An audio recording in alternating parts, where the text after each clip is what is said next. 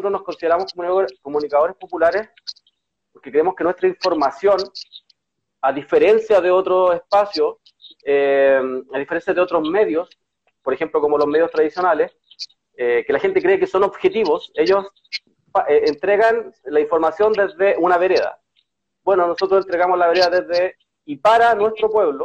Somos una herramienta, queremos ser una herramienta, no queremos ser ni lo más importante, no queremos ser la nota de, sino que queremos ser la herramienta eh, del pueblo, una herramienta que puede ser así como lo es Piensa Prensa, como lo de Opal, como lo son los otros medios que están participando también de esto. Nos sentimos parte de una clase, nos sentimos parte de una vereda, y desde, desde esa vereda es que entregamos información. Eso lo que nos, nos interesa es mostrar eh, la información desde nuestra vereda y que la gente analice, critique, reflexione en torno a eso, que creo que yo creo que hoy día es lo más importante, que nuestro pueblo vuelva a reflexionar, vuelva a analizar, vuelva a juntarse, vuelva ahí a, a entablar eh, conversaciones respecto a lo que está sucediendo. Y en 1980 eh, ya hay un poco más de organización en todo nivel, eh, en nivel popular, el, tema, no sé, el, MIR, el Frente Patriótico, las ollas comunes, los medios de comunicación. Hay un, un, nivel de organización mayor y en ese, y en ese como una especie de estallido, por, seguir un poquito es que aparece Radio Villa Francia. Eh, no está clara la fecha, hemos conversado, buscado, no está clara la fecha, pero hay una, una, fecha así como acorde que podría ser 1987 y aparece como la primera radio comunitaria desde un sector, clandestina. Eh, y, en ese, y, en eso, y en eso de ser clandestina, clandestina, que los vecinos, eh, los pobladores andaban arrancando con la antena por diferentes casas. Ponían la antena, eh, habían claves, había ahí una historia muy, muy potente ahí que algún día alguien podría, yo creo que los mismos pobladores en este caso podría hacer, exactamente.